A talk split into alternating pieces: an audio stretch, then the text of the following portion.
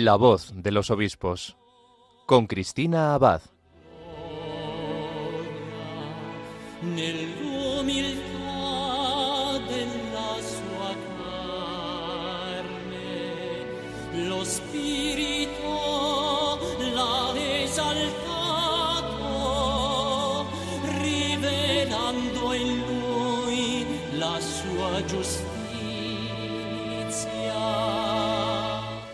Buenas noches, querida familia de Radio María. Un cariñoso saludo de quien les habla, Cristina Abad. Bienvenidos a este nuevo programa de La Voz de los Obispos. Como cada 15 días nos reunimos aquí en la emisora de la Virgen para acercarnos un poco más a las vidas de nuestros obispos, a la experiencia de su ministerio y para dar a conocer las noticias de sus diócesis y sus mensajes. Estamos además en una semana en la que Radio María está celebrando sus bodas de plata. El pasado 24 de enero, el miércoles, esta emisora cumplía 25 años de presencia en España al servicio de la evangelización. Habrán escuchado estos días numerosos testimonios con motivo de esta efeméride, ¿verdad? Entre ellos, desde este programa, quería agradecer de un modo especial a todos los obispos, que han sido muchos, que amablemente nos han enviado sus mensajes de felicitación participando de la alegría de estas bodas de plata. Tendremos ocasión en el programa de hoy de escuchar algunos de estos mensajes en nuestra sección de episcoflases. Pero antes, vamos también a enviar una felicitación a la Archidiócesis de Pamplona y Tudela, que ayer acogió la consagración episcopal y toma de posesión de su nuevo arzobispo, Monseñor Florencio Roselló. Una celebración que pudimos seguir a través de la retransmisión, además de Radio María, y que tuvo lugar en la Catedral de Pamplona. Monseñor Roselló, religioso mercedario, era hasta entonces director del Departamento de Pastoral Penitenciaria de la Conferencia Episcopal Española. Sustituye en el cargo como arzobispo de Pamplona y Tudela a Monseñor Francisco Pérez, bien conocido en esta casa y quien amablemente nos acompañó en fin de año aquí en La Voz de los Obispos, compartiendo un testimonio precioso sobre su vida, su vocación, sobre la experiencia de su ministerio sacerdotal y episcopal. En nuestro podcast de Radio María pueden escuchar esta entrevista íntegra. Y de manera que desde estos micrófonos pues vamos a enviar también una felicitación muy especial, como decíamos, a la Archidiócesis de Pamplona, con su nuevo arzobispo, don Florencio Rosselló, y un saludo especial también a don Francisco Pérez, ya obispo emérito de esta sede. Y bueno, no terminamos de hablar de la Archidiócesis de Pamplona y Tudela, porque precisamente de ahí es nuestro obispo protagonista de esta noche, Monseñor Miquel Garciandía Goñi, quien el pasado 20 de enero era consagrado obispo y tomaba posesión como nuevo obispo de Palencia. Bien, pues esta noche tendremos la oportunidad de conocerle, de que nos cuente cómo ha acogido esta nueva misión que la Iglesia le ha encomendado y de que comparta también el testimonio de su vocación y la historia que el Señor ha ido fraguando a través de su vida y su ministerio será también con don Miquel Garciandía con quien concluyamos nuestro programa desde el corazón de María. Pero como siempre, vamos a pedirle a la Virgen que nos acompañe ya desde el principio y de su mano comenzamos la voz de los obispos.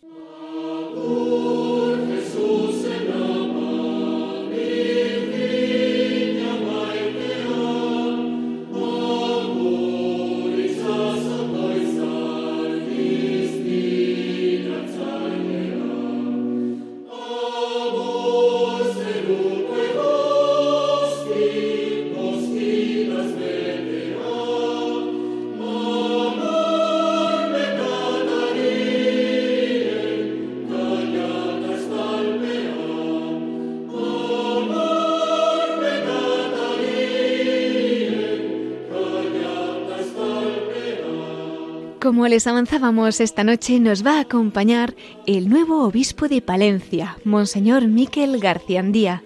Esta vez para presentarle quisiera tomar sus propias palabras, aquellas que dedicó a sus diocesanos de Palencia en el mensaje que les enviaba tras conocerse su nombramiento, y esto fue el pasado 31 de octubre. Así comenzaba su carta Monseñor Garciandía, en la que se presentaba a sus nuevos fieles. Decía, el día 10 me llamó el señor nuncio de su santidad, se referiría al 10 de octubre, ya que el 31 se daba a conocer su nombramiento, para comunicarme la disposición del Papa Francisco de nombrarme obispo de Palencia. Se cumplían ese día dos semanas que nuestra querida madre Julia completó su peregrinación por este mundo y nos daba su última lección de amor y esperanza en el Señor. Permitidme, queridos fieles palentinos, que me presente, decía. Soy Miquel Garciandía Goñi, presbítero diocesano de Pamplona y Tudela. Tengo 59 años y soy el mayor de cuatro hermanos, dos sacerdotes y dos laicos casados, y estamos a la espera de la llegada de nuestro cuarto sobrino. Mi hermano Alfonso se ordenó presbítero en el año 1994 y yo en 1995. Soy de Echarri Aranat, un hermoso y sufrido pueblo del norte de Navarra, de cultura y lengua vasca. En casa y en la parroquia de la Asunción recibimos la iniciación cristiana y formamos parte de su grupo de jóvenes. Estudié filosofía en la Universidad de Navarra y fui docente en un colegio concertado de Cantabria durante cuatro años. Ingresé en el Seminario Conciliar en 1991 y tras la ordenación serví en Areso y en Leitza y don Fernando Sebastián me envió a Roma para estudios de teología fundamental. A mi vuelta, continúa don Miquel, he sido profesor del Centro Superior de Estudios Teológicos San Miguel Arcángel y del Instituto Superior de Ciencias Religiosas San Francisco Javier, del que soy director. Fui formador del seminario y miembro del equipo de pastoral vocacional. Desde 2005 soy director de la Casa Espiritualidad de la Diócesis Santa María de San Marce, a cuya comunidad pertenezco formada por tres sacerdotes y una Virgen consagrada. En 2009 comenzaba mi andadura como capellán ministro del Santuario de San Miguel de Excelsis en el Monte Aralar. También soy vicario episcopal de Mendialde, en la zona más vascófona. A su vez, coordino los santuarios de San Miguel en España, Francia e Italia en un proyecto europeo con la meta inmediata del jubileo del 2025. La providencia de Dios me llevó por los años 80 a Velilla del río Carrión como monitor de campamento a los pies de la Virgen del Brezo. Y cuatro veces he surcado vuestro camino compostelano, desde que caminé con mi hermano Alfonso a la JMJ de 1989.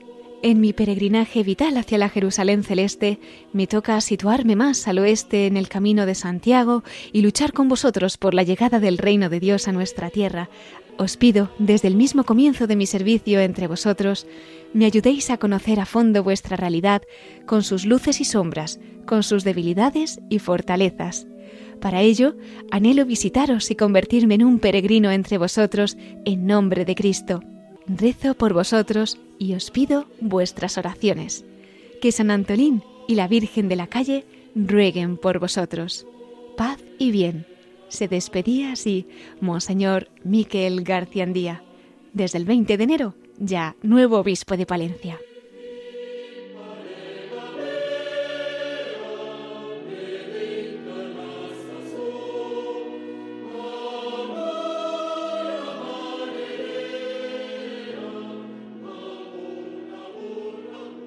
Pues hasta allí nos vamos a desplazar para darle la bienvenida. Muy buenas noches, don Miquel. Felicidades por su consagración episcopal y toma de posesión y bienvenido a la voz de los obispos. Buenas noches, Cristina. Bien hallada. Pues es un regalo tenerle con nosotros en este programa y además con tantos acontecimientos tan importantísimos para usted. Hace apenas unos días tomaba posesión y era consagrado obispo, ¿verdad? Como obispo de Palencia. Hoy además en este fin de semana ha llegado el nuevo obispo también a su tierra, a Pamplona. En fin, son tantísimos acontecimientos en los que hoy desde Radio María pues queremos también celebrar y unirnos. Y con usted pues también participar participar de esos detalles de primera mano. Don Miquel, todavía resuenan aquí en las ondas de Radio María esa preciosa celebración que se celebraba pues allí en Palencia el 20 de enero. ¿Cómo ha cogido esta nueva misión como obispo de esta sede? Cuéntenos. Bueno, yo estaba viviendo un ministerio pues muy pleno, ¿eh? como sacerdote de la diócesis de Pamplona Tudela, vicario territorial, capellán de un santuario, las clases del seminario, la unidad de atención pastoral y las parroquias, una vida muy plena a la, que yo pensaba, bueno, aquí no me falta nada, aquí hay mucho trabajo y estoy totalmente focalizado en esto.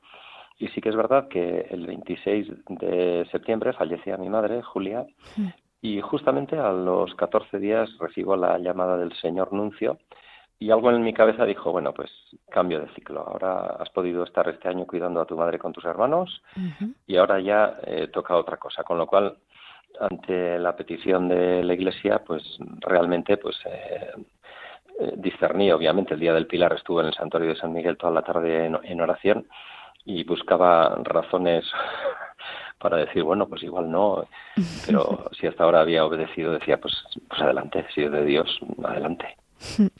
Y con ese sí, pues comenzaba para usted una nueva misión, ya no solo para Palencia, ¿verdad?, sino para toda la Iglesia. Nos ha hablado de su madre y, bueno, particularmente, pues me habían llegado al corazón esas palabras suyas, ¿no?, que, que escribían ese mensaje a sus diocesanos de Palencia cuando decían que se cumplían, pues, esas semanas desde que su madre, Julia, completaba, en palabras suyas, su peregrinación por este mundo y les daba su última lección de amor y de esperanza en el Señor. Eh, don Miquel, ¿cómo ha sentido pues ese acompañamiento de su madre durante este tiempo allí desde el cielo?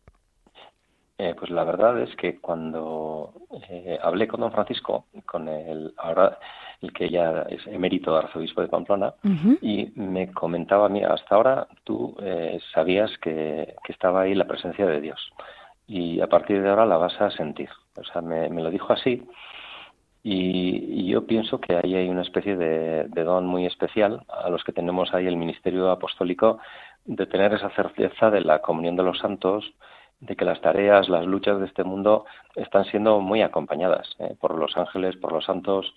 Y pues también mi, mi madre continúa siendo una buena intercesora, estoy totalmente convencido y así lo he vivido, ¿no? Tengo una paz que, yo también en parte la atribuyo a, sus buenos oficios, a los que hacía cuando estaba con nosotros y ahora ya desde ese camino suyo hacia el Padre, eh, pues en esa comunión pues la siento muy cerca.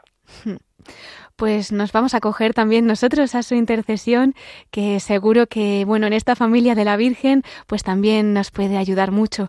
Eh, don Miquel, háblenos de su familia, porque son cuatro hermanos y junto a usted también tiene otro hermano sacerdote, ¿no?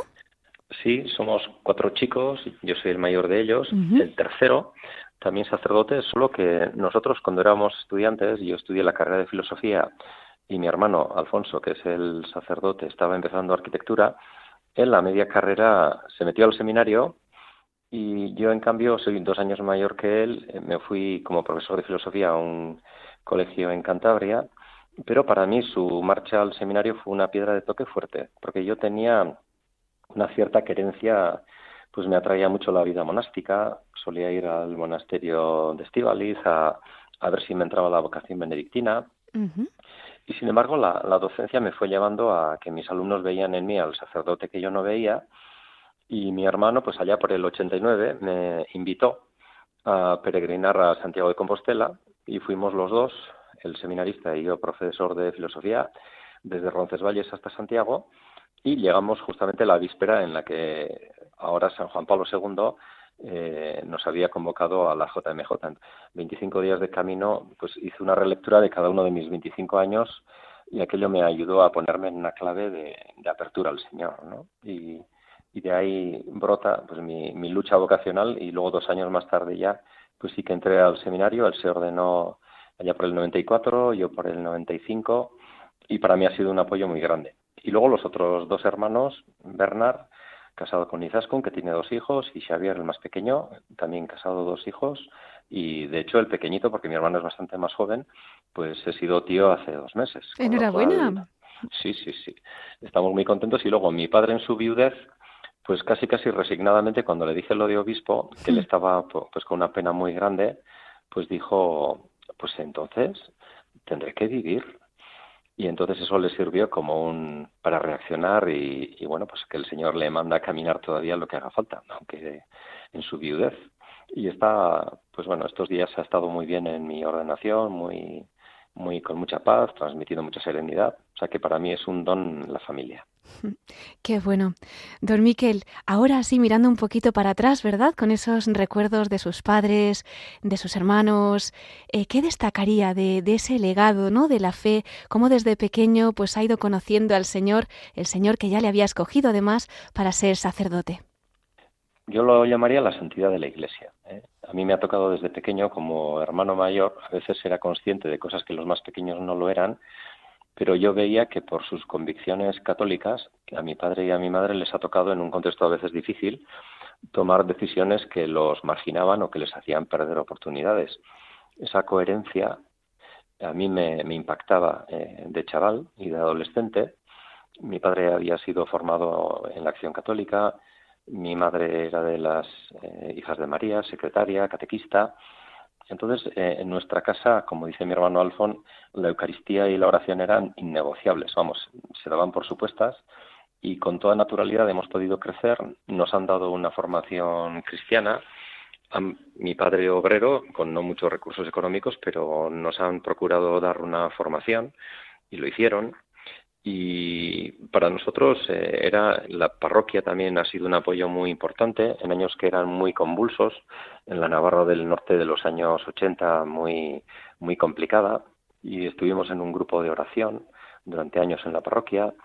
Entonces yo puedo decir que soy un privilegiado porque en un entorno netamente cristiano aunque en un contexto social muy muy abierto y muy diferente Bueno, pues ahí vemos los frutos, ¿verdad? De, de, esa siembra de sus padres y también de todos los detalles que la providencia pues habrá puesto en el camino. Estaba planteándome cuando escuchamos a veces los testimonios, los testimonios de nuestros obispos de su época en el seminario, suelen destacar también esa fraternidad, ¿no? Que vivían allí, pero en su caso pues también se dio con ese hermano de sangre, porque si no tengo mal los datos, su hermano el padre Alfonso se ordena en 1994 y usted en el 95.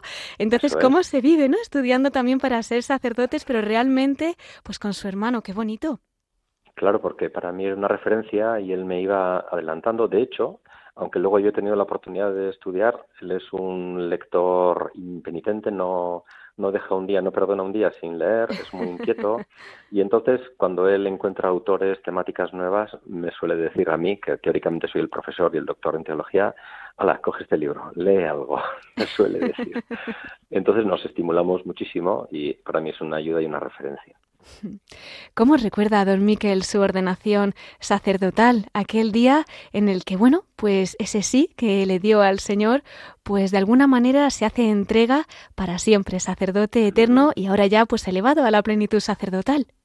Claro, eh, nos ordenamos tres, uno falleció, eh, Francisco Guillén, y el otro también era de nuestro pueblo, de Charri Aranaz, también de ese grupo de oración, con lo cual ahí también se veía que a veces las vocaciones florecen donde a priori podría parecer que en sitios duros y difíciles no, no florece nada y yo casi diría que al revés, eh, que es donde hay una lucha, eh, donde hay una realmente una pelea, hmm. es donde el Evangelio se fortalece y, y pueden salir los frutos. Eh. Entonces fue en la Catedral de Pamplona, reciente, porque la acababan de restaurar en, y en diciembre del 94 fuimos los primeros diáconos que ya nos ordenamos en la Catedral de Pamplona remodelada y fue allá, en esa preciosa, maravillosísima catedral en la que me ordené y es en la diócesis que, que he estado yo trabajando todos estos años. Pues damos gracias a Dios, ¿verdad?, por ese momento que sería también el pilar de lo que después pues vendría y de lo que está por llegar. Tras el tiempo que sirvió don Miquel en Areso y en Leiza, ¿no? Don Fernando Sebastián, arzobispo de entonces, pues le envía a Roma. ¿Cómo fue pues vivir allí durante esos años? ¿Qué destacaría de esa época en la ciudad eterna? Bueno, yo la verdad que obediencia siempre, pero le dije a don Fernando, por favor, porque ya me quería mandar a Roma enseguida y le dije, déjeme un año que ni, ni estudie, o sea, ni de clases ni reciba clases, quiero estar de cura, ¿no? Entonces aquel año sí que estuve dando alguna clase en la universidad pública, pero ya al año me dijo don Fernando que me tocaba ir a Roma a hacer teología fundamental, a la gregoriana. De hecho, don Fernando preparó un elenco de profesorado que es el origen del, del claustro, que prácticamente estamos ahora en en el Instituto de Ciencias Religiosas. Y para mí Roma fue pues lo que todo el mundo sabe, pero hasta que no se vive eso no se, no, se sabe la grandeza de la Iglesia. Es, en principio, en el Colegio Español, conocer la Iglesia de España, los matices de los distintos presbiterios, es riquísimo, porque ahí cada uno también encuentra afinidades, encuentra retos. Ahí le debo a esa fase pues la, amistad eh, mayor que tengo sacerdotal junto con mi hermano Alfonso es Jesús Rodríguez, que es un sacerdote de Albacete, que está ahora en, en la curia, eh, en, la, en Tribunal de la Rota. Conocí a sacerdotes maravillosos. En la Gregoriana estábamos más de 120 nacionalidades. Allí los curas españoles éramos una referencia para los mexicanos y a veces pues incluso llegamos a dar varios retiros a seminaristas en los parques de Roma.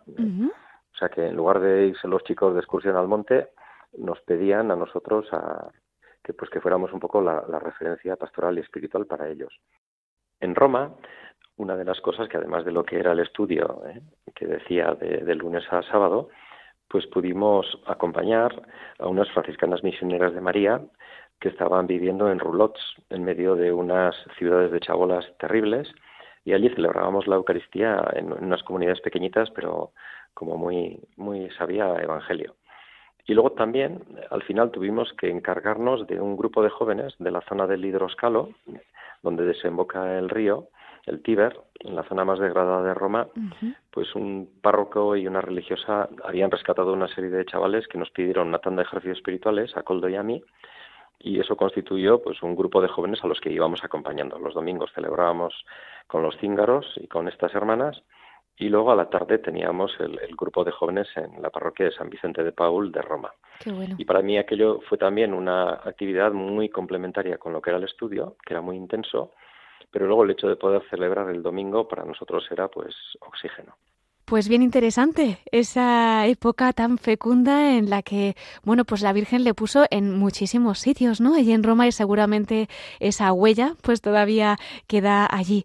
Llega usted nuevamente a Pamplona, don Miquel, y bueno, pues allí ejerce diversos cargos, ¿no? En su ministerio sacerdotal, entre ellos pues como profesor, como formador del seminario, en fin, cuéntenos un poquito acerca de esta diócesis en la que imagino que ha dejado también pues parte de su corazón, ¿no? Claro, cuando se trabaja se pone todo. Bueno, don Fernando me pidió primero la licencia, que terminé en el 99, y el 97 y 98 fueron los cursos que hice la licenciatura. En el 98-99 ya me pidió que empezara con el doctorado, solo que estuve en Roma dos semestres. Lo demás fue yendo y viniendo. Mm. Y mientras iba haciendo la tesis doctoral, pues ya fueron cayendo las clases a partir del 2000 y ya incorporándome a la pastoral juvenil, que tenía tres ramas como universitaria y vocacional, y la de los jóvenes, y ahí trabajamos con un equipo, lo de las clases fue creciendo, y poquito a poco pues ya me metí en, lo que era el panorama diocesano a fondo, intentando pues eh, reactivar muchas peregrinaciones, actividades de verano y bueno, como se hace en todas las diócesis y eso prácticamente hasta el 2007 que tenemos ya el, el cambio de don Fernando a don Francisco. Y ya en el 2009 pues ya pasó a, de estar en el seminario y como formador pues voy asumiendo en el 2005 la dirección de una casa de espiritualidad que es donde he vivido yo hasta ahora en una comunidad de cuatro sacerdotes y una virgen consagrada Guadalupe. Y a partir del 2009 pues ya eh, el santuario de San Miguel de Aralar, del que he sido rector, eh, también vicario episcopal territorial de la zona vasca, de la zona de Mendialde, y como no, también al estar en zona, trabajaba y ya empecé a vivir en el monasterio de Zamarce, pues en la zona pastoral, pues ahora estamos trabajando en Solidum varios sacerdotes y entre todos llevamos 34 parroquias y esa ha sido mi vida hasta ahora. ¿eh? Primero Pamplona, y luego la segunda fase, la, la vicaría, las clases y el trabajo pastoral en el santuario y en las parroquias. Vamos a detenernos un poquito cuando nos ha hablado de ese santuario de San Miguel allí en el Monte Aralar y estaba pensando que de alguna manera pues eh, una misión importante que el Señor también pues le ha enviado por decirlo así hace honor a su nombre porque no solamente pues usted está vinculado a ese santuario sino que además coordina los santuarios de San Miguel en España, en Francia, en Italia para ese proyecto europeo ya con la mirada puesta en el jubileo del 2025, ¿no? Cuéntenos, don Miquel. Bueno, eh, don Francisco, una de las cosas que me dijo cuando ya me encargó de ser capellán ministro del santuario me dijo que había que ir pensando en buscar un jubileo, un año jubilar de San Miguel. Como el santuario no reunía las condiciones, eso hizo que nos pusiéramos a la obra para restaurar, rehabilitar edificios y ya en ese proyecto la cofradía del santuario estaba dentro de la red de santuarios y lugares de San Miguel de Europa. Entonces, de la mano del presidente de la cofradía, entré en videoconferencias a ponerme en contacto y veíamos que esa red de santuarios era una red con un perfil muy civil, ¿no? Eran agencias de desarrollo, ayuntamientos, regiones, cofradías, y como yo era el único sacerdote que estaba regularmente colaborando en esa, en esa red que tenía una serie de objetivos, pero más bien culturales, históricos que religiosos, porque era su objetivo el ser una red, porque había italianos, había franceses, entonces era muy heterogéneo. El mismo presidente de la, de la red europea me pidió que fuera yo el que comenzara a coordinar y a unir a los rectores de los santuarios. Por una parte, la encomienda de nuestro arzobispo, de don Francisco Pérez, de trabajar en esa línea, y por otra parte, la red europea hizo que me pusiera en contacto fundamentalmente con los santuarios de San Miguel de Francia, Mont Saint-Michel en Normandía, Le Guille junto a Puy-en-Velay, y los dos grandes santuarios de San Miguel en, eh, en Italia, que son Sant'Angelo en el Monte Gárgano y la Sacra di San Michele en el Piamonte. Entonces, estos cinco rectores, junto con otros, hemos concebido la idea de que los santuarios de San Miguel pues tienen que ser reactivados y tienen que volver a tener la función que tuvieron pues en el siglo IX, X, XI, XII. Y entonces, en unión con todos los demás caminos cristianos de Europa, el Camino de Santiago, Vía Francígena y demás, eh, pues hemos planteado como línea de trabajo unir los santuarios físicamente, pero también tener una app para que los jóvenes, de cara al jubileo del año 2025, puedan consultar. Por ejemplo, unos jóvenes muy devotos de San Miguel que vengan de Brasil, pues que se plantean ir desde la Sacra de San Michele hasta Pisa, por santuarios micaélicos, y luego de allí ir al jubileo de Roma. Entonces nos entrevistamos en su día con el proprefecto de Nueva Evangelización, don Rino Fisichella, que nos dio su, su parecer y estamos colaborando ahora con la organización del año jubilar en esta línea de unir santuarios micaélicos de Europa y tejer una red global de Europa para que todos los jóvenes puedan tener información, no solamente el mundo católico, sino que el mundo ortodoxo. Y entonces estamos contactando también pues con Rusia, Ucrania, Hungría, Chipre, Grecia. Es un proyecto que está comenzando ahora y también estamos contactando para ello con el Consejo de las Conferencias Episcopales de Europa. Entonces es un proyecto que era pequeñito, pero que parece que el espíritu está soplando, soplando, soplando y sigue su curso. Con lo cual yo me he encontrado con que de ser rector del Santuario de San Miguel y coordinador de los rectores de Europa, pues con el tema del episcopado creo que en parte pierdo y en parte gano, ¿eh? porque ahora también tengo acceso a trabajar ¿eh? con los hermanos obispos de España y de otros lugares por si les parece bien y discierden que es una muy buena idea, que yo pienso que lo es, pues poder trabajar a lo largo del año 24 y preparar el jubileo del 25 y luego la mirada puesta en el año 33, los 2000 años de la redención, en la que ya algunos soñamos con volver a la plena comunión con el mundo ortodoxo para conseguir la misma fecha de la Pascua. Entonces, queremos confluir con un movimiento que es mucho más grande. No queremos hacer del, del tema de San Miguel como una especie de cosa aparte, sino que ponerla al servicio de, toda la Iglesia. Sí, además es curioso, en los últimos años parece que la gente como que tiene una devoción aún más especial a San Miguel, ¿no? Eh, se ha dado más a conocer quizá la coronilla de San Miguel, se vuelve a hablar más efectivamente de los santuarios y todo esto se va a quedar muy atrás pues con ese proyecto que ustedes tienen en el que sin duda, y Dios lo quiera, pues sean muchos, muchos los peregrinos que puedan acudir allá, ¿no? Eh, don Miquel, con esa visión y esa perspectiva tan global ¿no? que, tiene usted, bueno, aparte de tenerle como patrón a San Miguel por ese conocimiento que, nos ha expuesto, eh, desde su punto de vista, ¿qué tiene que decirnos San Miguel para los tiempos que vivimos? ¿no? ¿Cómo podemos acogernos a su protección y a su intercesión? Eh, tenemos que tener claro que la figura de San Miguel Arcángel, tal y como aparece en el libro de Daniel, en el Apocalipsis, es una, una figura que nos indica algo que a veces culturalmente lo queremos eh, olvidar, que es que la vida es un drama. En griego, drama significa simplemente lucha. Es una lucha incierta donde hay eh, el elemento divino, está la gracia de Dios, están los ángeles y está el maligno.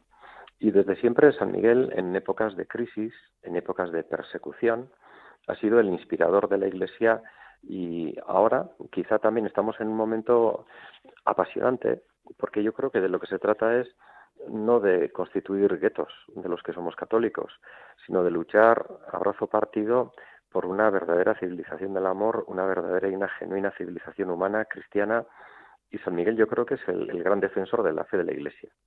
Es más, en nuestro santuario la figura de San Miguel, la iconografía es especial porque viene del mundo oriental y es San Miguel sosteniendo la cruz de Cristo. Y de hecho se le llamaba en la Edad Media la cruz de San Miguel.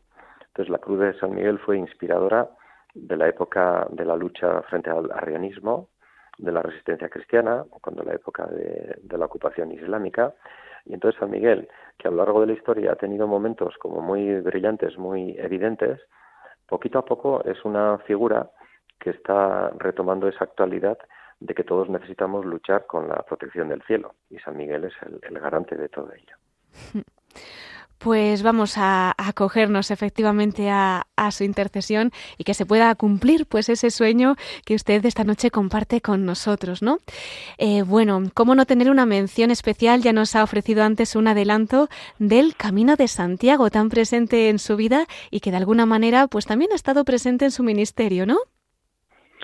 Sí, porque además de cuando fui de seminarista, lo primero que hice cuando me ordené de sacerdote pues fue hacer el Camino de Santiago tras mi primera misa, lo hice solo, en acción de gracias a Dios, y llegué el día de Santiago a, Compostela.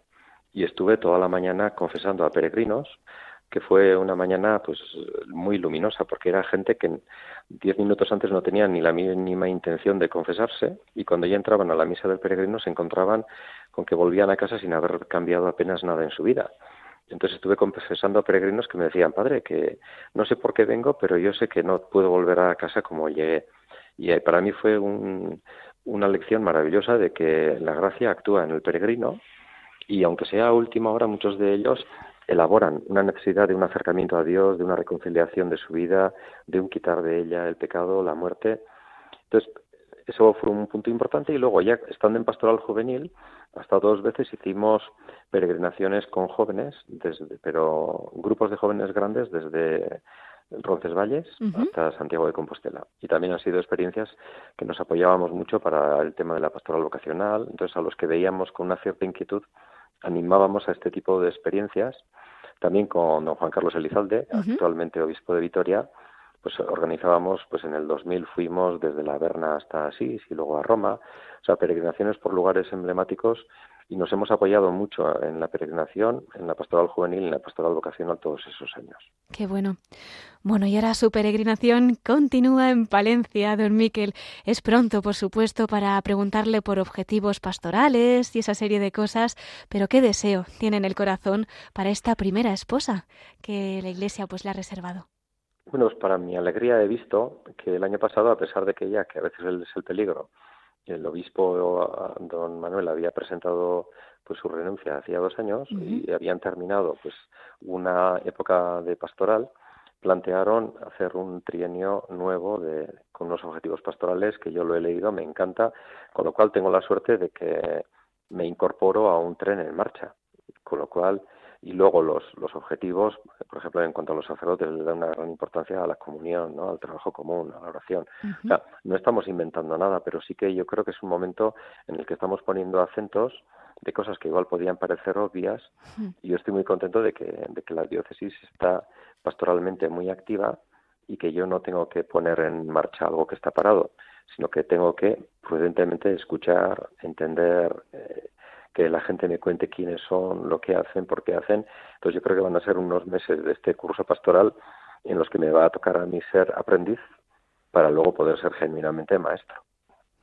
Pues sabe que cuenta con nuestra oración, toda esta familia de Radio María, que de alguna manera pues también le acompañó en aquella celebración durante su toma de posesión, su consagración episcopal. Pues vamos a seguir, vamos a continuar rezando por usted, por sus intenciones y por su nueva diócesis. También nos acogemos a su oración, don Miquel, para que desde esta casa podamos llevar pues ese mensaje de la Virgen, del Señor, del Evangelio a todos los rincones que Nuestra Señora ponga en el camino. No hace mucho, el pasado 24 de enero, ya celebrábamos los 25 años de emisión en España. Pues para este año en el que estamos celebrando nuestras bodas de plata, si nos quiere dejar un mensaje para nuestros oyentes, voluntarios, para toda esta familia de aquí de Radio María, se lo agradecemos muchísimo. Bueno, pues así como he dicho que San Miguel es aquel que nos ayuda en lo que es el sostenimiento del combate de la fe, pues María es la que nos pide que jamás olvidemos nuestro origen, nuestra pequeñez, nuestro necesitarlo todo de Dios, nuestro saber que todo es un don y todo es una gracia. Entonces invito a todos los oyentes a que el Magnificat sea realmente la música de nuestra vida. Pues con esas palabras que vamos a pedirle a la Virgen que nos la grabe a fuego en el corazón, que, que, podamos, como ella, proclamar las grandezas del Señor. Vamos a ponerlo en el corazón de la Virgen. Y es precisamente ahí donde siempre concluimos nuestro programa con la voz de los obispos desde el corazón de María. Por eso, don Miquel, no quería yo despedirle todavía, sino invitarle a la última sección que tenemos aquí en el programa de la voz de los obispos para que con usted pues podamos sellar nuestra misión con la Virgen nos espera y en unos minutos volvemos con usted. Muy bien, Cristina. Pues entonces hasta ahora, Monseñor Miquel García Andía, nuevo obispo de Palencia. Anima mía, magnifica el Signore. El mio spirito esulta en Dio mio Salvatore.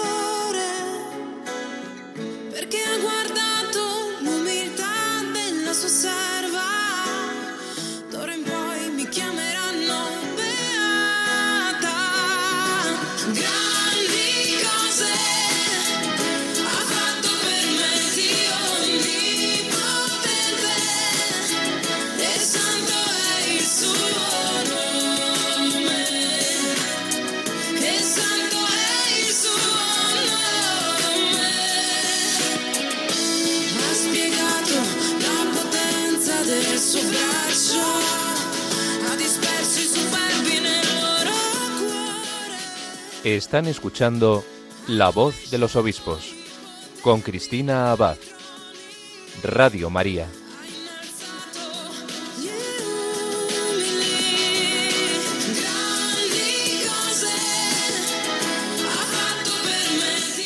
Estamos escuchando el Magnificat a través de esta canción.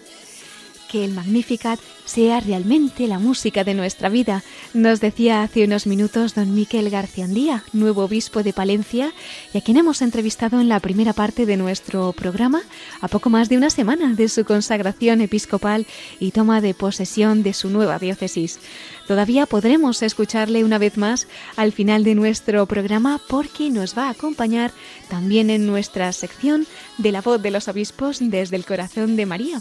Pero antes vamos a dar paso a más noticias de nuestros obispos en nuestros episcoflases con Miquel Bordas. Brothers and sisters, fill these cups with life. Please forgive them, cause they know not their lives. So take these words and make them right. So one day you and I will write our names in the sky. We'll confide, and I'll find mine on the right of your side. Y con esta sintonía entramos en nuestros episcoflases. Tenemos con nosotros a nuestro colaborador especial, a Miquel Bordas. Muy buenas noches, Miquel, ¿qué tal estás? Pues muy bien, gracias a Dios, Cristina. Eh, muy contento de estar con vosotros, con nuestros oyentes, un domingo más aquí en La Voz de los Obispos y la verdad es que estoy disfrutando mucho, ¿no? Eh, escuchando pues estas cosas que nos está contando y ese testimonio, el nuevo obispo de Palencia, Monseñor Miquel García Andía, pues navarrico él, pero que llega a servir a estas tierras palentinas en Castilla. Y aprovecho para felicitar también junto a él, como decías al comienzo del programa, a Monseñor Florencio Rosselló, quien ayer recibía la consagración episcopal y tomaba posesión como nuevo arzobispo de Pamplona y Tudela.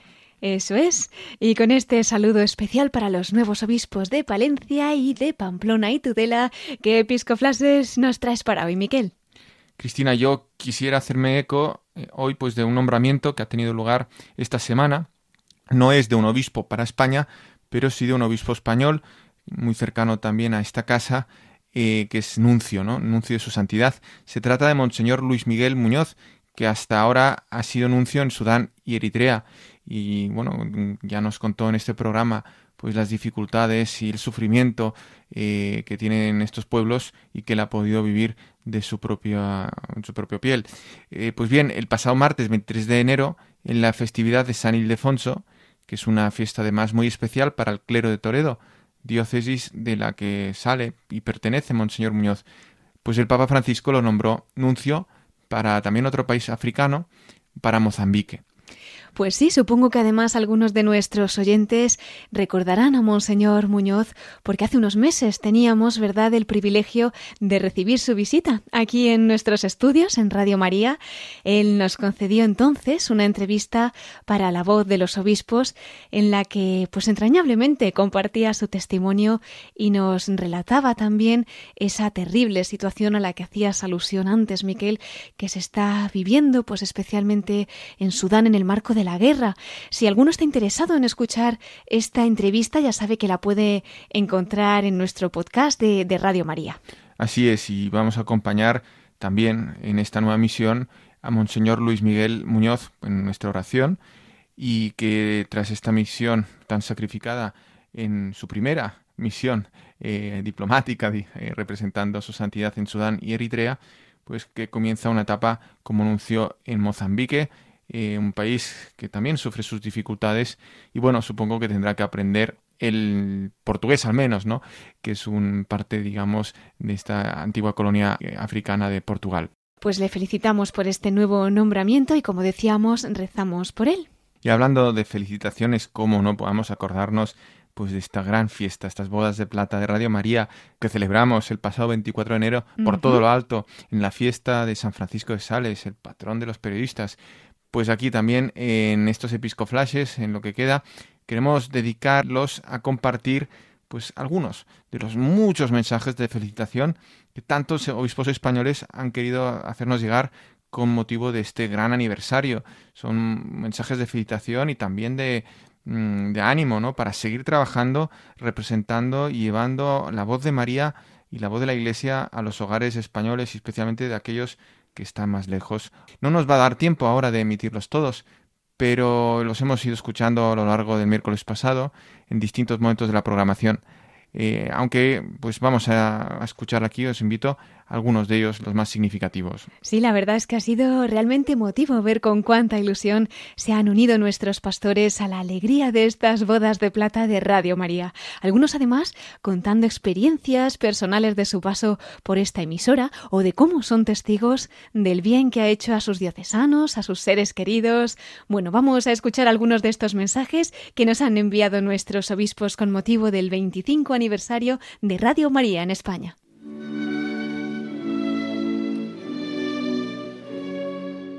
Queridos amigos y amigas de Radio María, soy el cardenal Juan José Omella, arzobispo de Barcelona y presidente de la Conferencia Episcopal Española.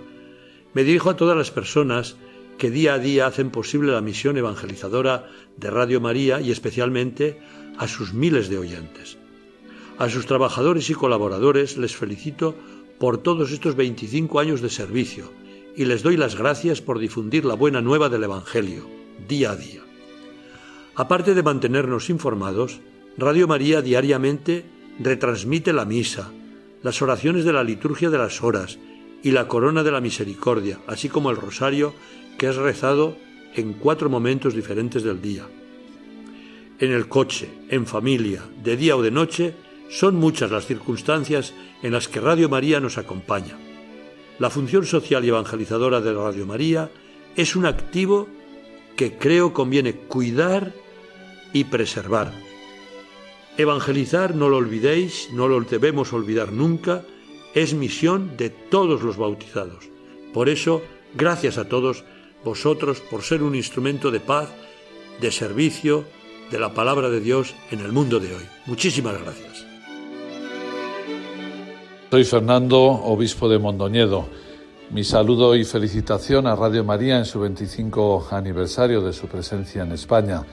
Gracias porque a través de las ondas acompañáis a tantos hombres y mujeres en sus diferentes realidades y sobre todo les lleváis siempre una buena noticia de esperanza, una buena noticia que supone siempre el Evangelio y la cercanía de María.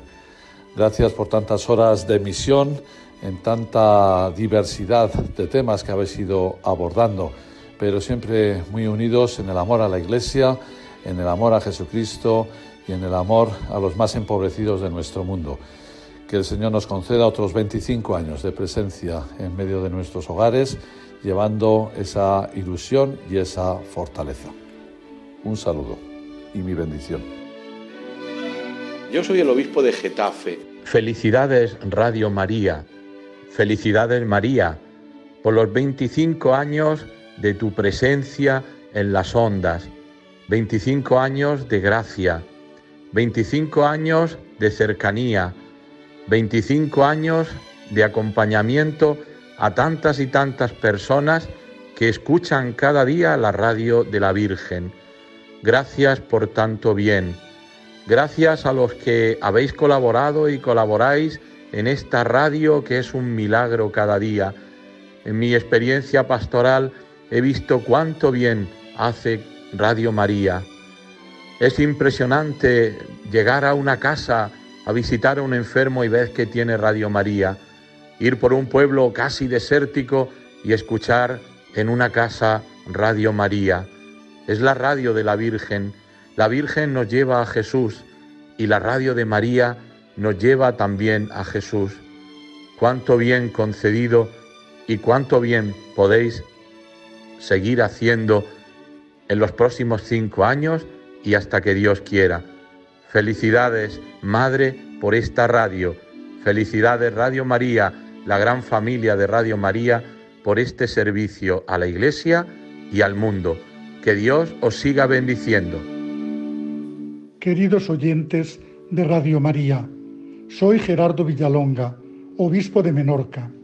Me he enterado de la celebración de vuestro vigésimo quinto aniversario aquí en España. Por una parte, miramos hacia atrás y vemos con claridad la mano de Dios. Aunque el espíritu y el entusiasmo siempre han sido los mismos, se han tenido que superar muchas dificultades, se han hecho muchos esfuerzos y hoy contamos con una emisora evangelizadora, madura y atrayente. No podemos pasar de largo sin agradecer a su director, don Luis Fernando de Prada, por su entrega ejemplar a Radio María España, que es hija de su oración, de su sacrificio, de sus desvelos y de su celo pastoral sacerdotal. Extiendo mi felicitación a su excelente equipo de profesionales y colaboradores. Esta celebración tiene también una proyección de cara al futuro.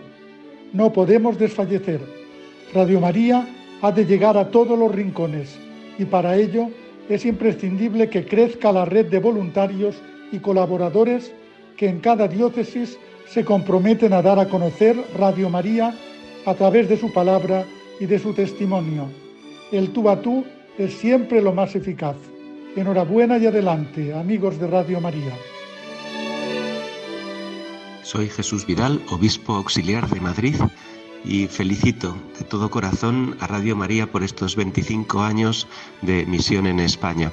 Recuerdo que cuando era seminarista, hace más de 20 años, así que debió ser al poco de empezar las emisiones, fue mi primera experiencia en Radio María, ya que como seminaristas teníamos un programa de radio y colaborábamos con otros programas y fue una experiencia muy, muy buena. Desde entonces he tenido la ocasión de colaborar esporádicamente en entrevistas y en otros momentos y ha sido siempre una alegría. Muchas gracias por todo el bien que Radio María hace a tantas personas solas y enfermas, ancianas, a tantas familias que escuchándola pues viven una preciosa formación. Muchísimas gracias y pido la bendición de Dios para todos vosotros, los que formáis la familia de Radio María, tanto los que emitís como los oyentes. Un fuerte abrazo.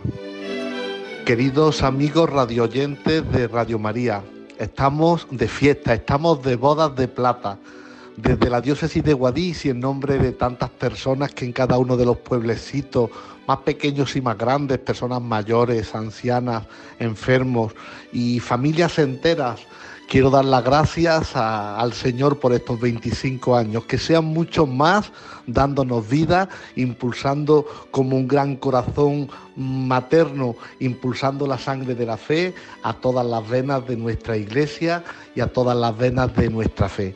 Gracias a todos los amigos de Radio María y especialmente a todos los técnicos, voluntarios, profesionales que la han hecho posible en estos 25 años. Felicidades Radio María, felicidades Iglesia por Radio María. Soy Juan Antonio Rech obispo emérito de Alcalá de Henares. Quiero felicitar a Radio María en sus 25 años. Lo hago con muchísima gratitud y pidiéndole a la Santísima Virgen María que continúe inspirando el buen hacer de esta radio para llenar nuestra patria de verdadera belleza, de verdadero sentido para vivir, de verdadera fe y esperanza para recuperar las raíces cristianas de nuestro pueblo. El servicio que está prestando Radio María es un servicio impagable. Muchísimas gracias a todos, colaboradores, directivos, que el Señor y la Santísima Virgen bendiga vuestro trabajo y que juntos continuemos sembrando en nuestra tierra la belleza que nos ha de conducir a participar de la visión misma de Dios, en la comunión de los santos, en la gloria del cielo. Que María os asista en todos vuestros trabajos.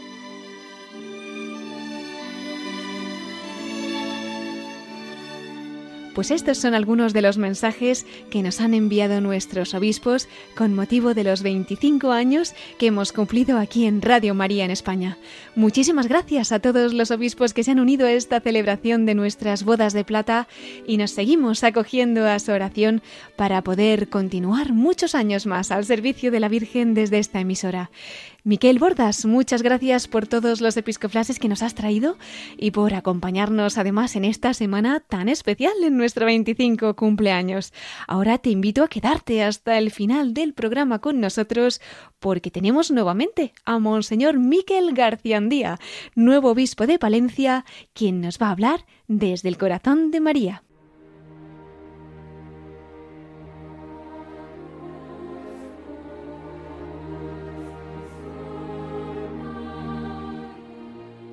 Pues queridos oyentes, entramos ya en nuestra sección de la voz de los obispos desde el corazón de María.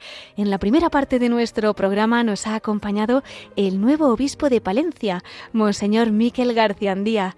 Él ha compartido con nosotros cómo ha acogido esta nueva misión como pastor de la sede de Palencia, ha compartido el testimonio de su vocación, también nos ha contado sus vivencias de familia, nos ha hablado de la experiencia de su ministerio, de la devoción a San Miguel, con el vínculo que tiene como rector y como coordinador de los santuarios en España, en Italia, en Francia.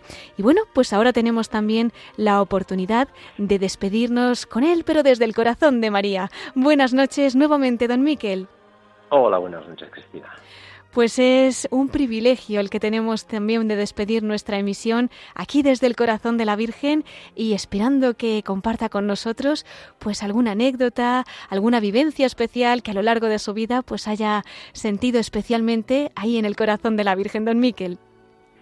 Bueno, pues desde pequeñitos, como nosotros hemos nacido los tres hermanos muy seguidos, para descansar a mi madre, pues primero nuestro padre nos llevaba bastante al monte y cada vez que íbamos nosotros a la Sierra de Urbasa, caminando, hay unos dos kilómetros de llano y luego es subir a una montaña, al final del llano, en mi pueblo, en Icharri está la ermita de la Inmaculada Concepción. Es una ermita antiquísima, o sea, la eh, Concepción la llamamos, pero varios siglos antes de la declaración del dogma. Entonces es una ermita en la que hay mucha devoción, que somos cofrades todos los miembros de mi familia y siempre siempre, siempre de chavales, eh, cuando íbamos allí a andar, y luego también de adolescentes, de jóvenes, cuando pasábamos por allá siempre llevábamos unas flores a la Virgen y rezábamos tres Ave Marías. Entonces eso era algo que, lo hacíamos siempre con toda naturalidad y que luego esa ermita se restauró hace unos años, está preciosa, se ha reactivado esa cofradía y para mí es uno de los puntos en los que yo, en mi devoción a la Virgen María, lo he vivido más intensamente. Pues ganas nos entran ya de peregrinar también allí y conocer esa preciosa imagen de la Virgen.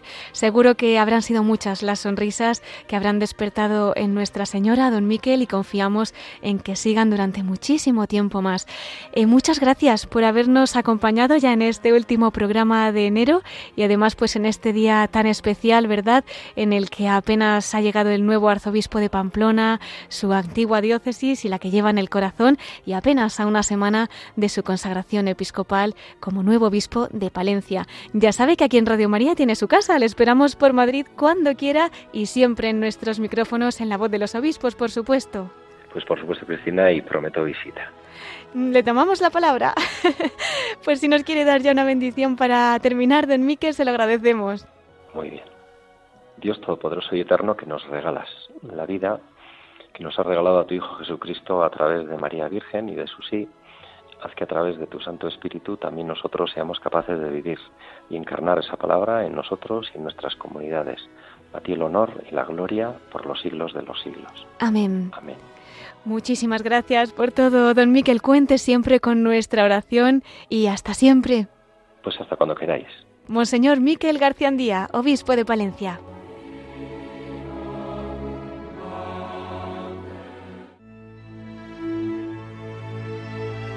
Pues queridos oyentes, hemos llegado ya al final de nuestro programa.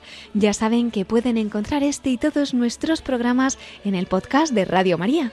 También los pueden pedir llamando por teléfono al 91 822 8010 o a través de la web en radiomaria.es entrando en el apartado de pedidos de programas.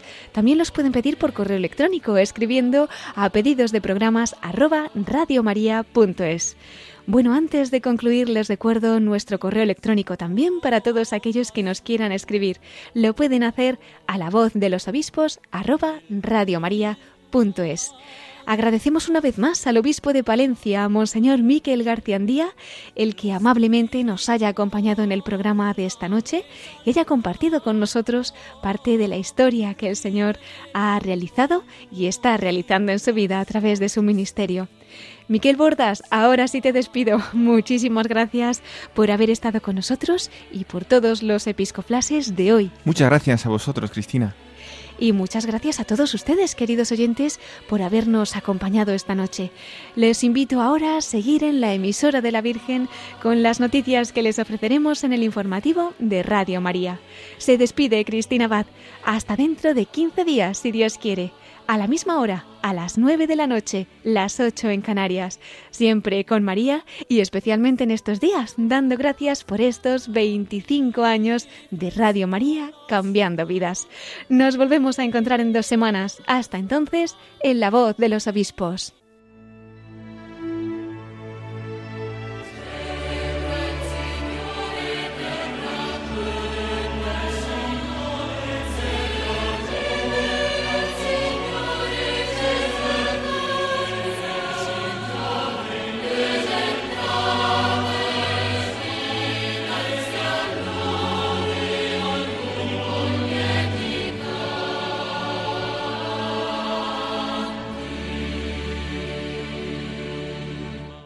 Han escuchado La voz de los obispos con Cristina Abad.